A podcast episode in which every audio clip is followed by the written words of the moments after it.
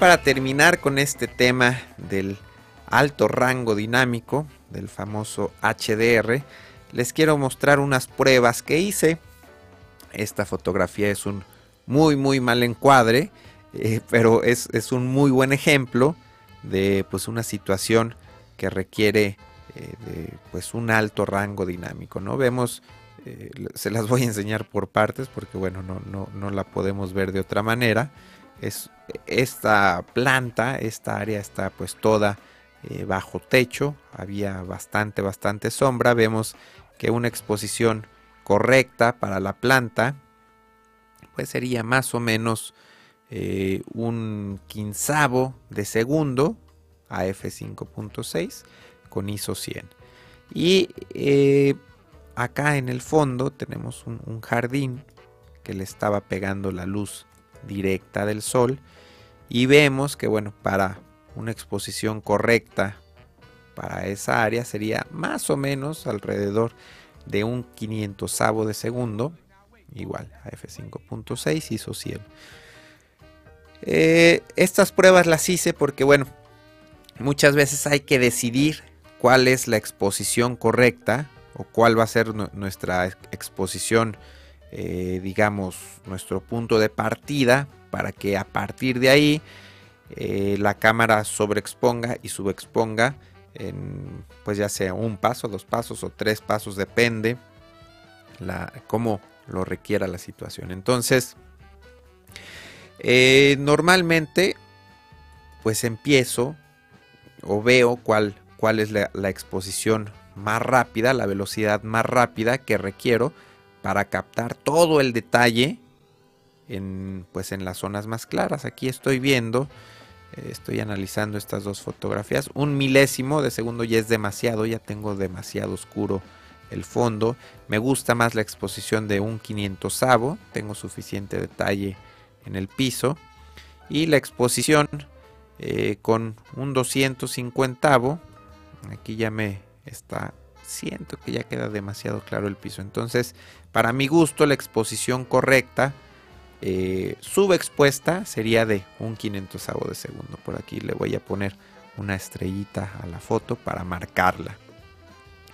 Eh, después, eh, todas estas fotografías fueron tomadas a un paso de diferencia y utilicé los valores, los pasos clásicos, que son 60, 125, 250, pero no necesariamente, a lo mejor, de hecho, esta a lo mejor no es la exposición correcta, a lo mejor hubiera sido un 400 de segundo. Pero bueno, para fines prácticos, para fines de hacer las matemáticas un poquito más rápido, escogí los, los números clásicos, los números redondos.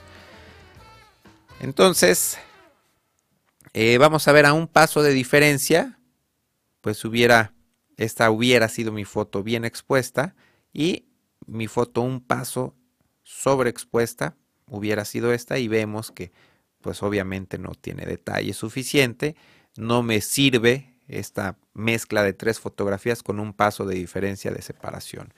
Con dos pasos vamos a probar. Tenemos la subexpuesta, esta está a dos pasos, tengo detalle en las sombras y la, foto dos pasos sobreexpuesta, eh, pues sí tengo detalle, tengo una mejor exposición, pero si yo prendo aquí mi alerta esta fotografía está flat, totalmente plana, no tiene ninguna recuperación, ningunos ajustes. Yo voy a prender aquí mi alerta en las sombras y vemos que, esta parte, bueno, se supone que la fotografía clara tiene que tener absolutamente todos los detalles en las sombras y aquí vemos que, estas partes pues no están, no están funcionando, están un poquito oscuras, incluso siento eh, demasiado oscuro Digo, aunque sí tengo información, siento demasiado oscuro esta parte. Entonces, si nosotros escogemos estas tres fotografías que tienen dos pasos de, diferencia, pues también pudiera funcionar, pero siento que no, que no es lo óptimo. Entonces, eh, a lo mejor con dos pasos, un tercio, con dos pasos, eh, dos tercios sería suficiente de separación, pero bueno, en este caso no estamos contemplando los tercios. Me voy a ir a números cerrados para eh, que sería a tres pasos de separación. Entonces tengo mi fotografía original, bueno, la, la más rápida, la más subexpuesta.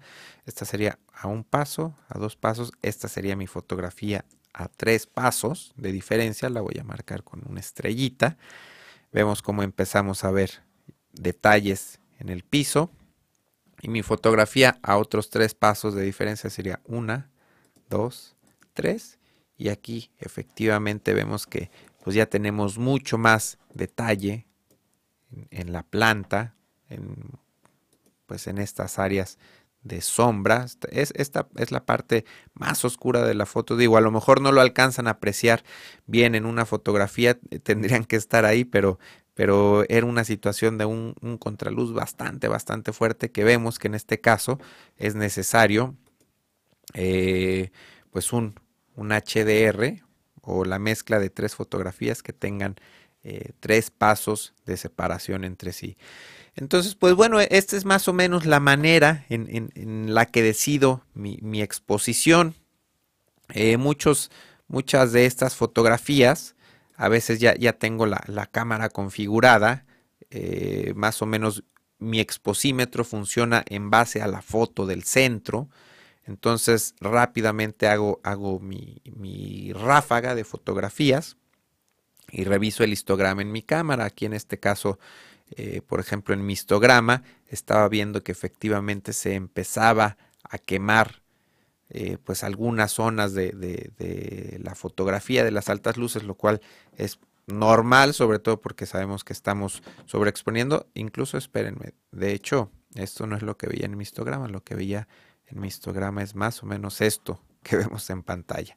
Eh, quemado el, cielo, el fondo, la arena, pero no me importa porque yo sé que estoy tomando esta fotografía para rescatar las, los detalles en las sombras. Mi, mi foto central, bueno, muchas veces la foto central es la menos importante y la foto subexpuesta es para, para rescatar los detalles en las altas luces, todos estos brillos, todas estas en las nubes, Vamos a ver por último otra fotografía, cuál pudiera ser un buen ejemplo.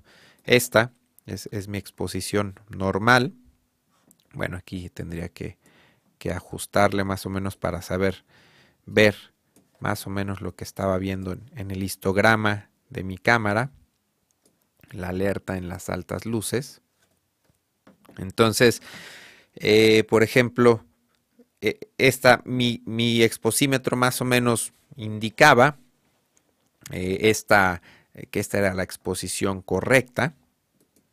Si hago la secuencia de tres fotografías, estas están a, dos pasos de separación.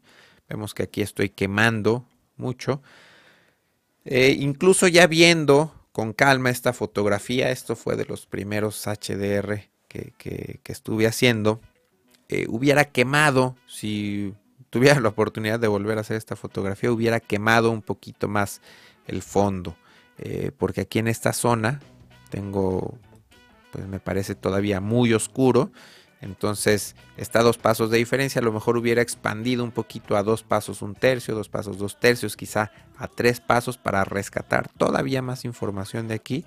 Y la fotografía eh, subexpuesta, bueno, está bastante bien porque aquí estoy rescatando absolutamente todo el detalle del cielo que normalmente la foto más oscura pues es para rescatar detalles del cielo o de las zonas más claras. Entonces pues bueno ya saben cuando tengan tres disparos solamente pues hay que por ahí configurarlos. Y en, este caso eh, del ejemplo que les estaba mostrando aquí bueno, si por ahí tienen duda con las exposiciones y son objetos que, no se mueven, que no tienen mucho movimiento, en este caso, pues no hay tanto movimiento en, la, en el edificio, en la arquitectura. Sí, por ahí hay algunas plantas que tienen movimiento, pero bueno, sería cuestión de después corregirlas. Pues hacer exposiciones sobradas, ¿no? Hacer, eh, en este caso, tenía la cámara montada en un tripié y de nada nada me afecta hacer 5, 6, 8, 10, 12 disparos una vez que estamos ahí. Y aquí estoy viendo que, para hacer la mezcla estas tres fotografías son más que suficiente. Pero bueno, hay, hay situaciones en donde no es muy muy cómodo estar viendo el histograma, estar revisando el histograma y es de preferencia, bueno, pues hacer eh, tiros un poquito de más, tener más opciones de fotografía para que nos quede el HDR, la mezcla del HDR, pues totalmente a nuestro gusto. Bueno, pues espero que les haya gustado esta serie de tutoriales sobre el uso de la técnica de del HDR, fotografías con alto rango dinámico. Es una técnica pues nueva relativamente para mí, tengo poco utilizándola, la verdad es que me ha gustado bastante, bastante los resultados, las cuestiones que se pueden hacer.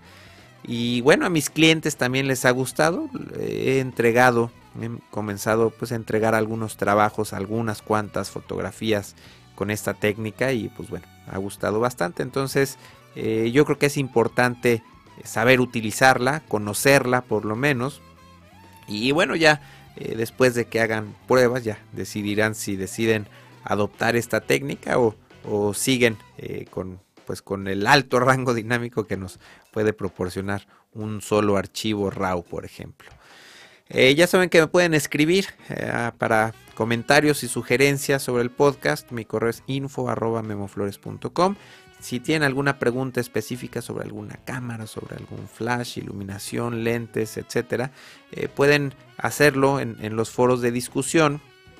Eh, que es www.memoflores.com diagonal foro eh, y plantear por ahí su pregunta pues abierta dirigida a la comunidad donde bueno pues por ahí un servidor y varios fotógrafos siempre estamos al pendiente tratando de ayudar, de, contestar todas sus preguntas. Entonces, pues bueno, yo me despido.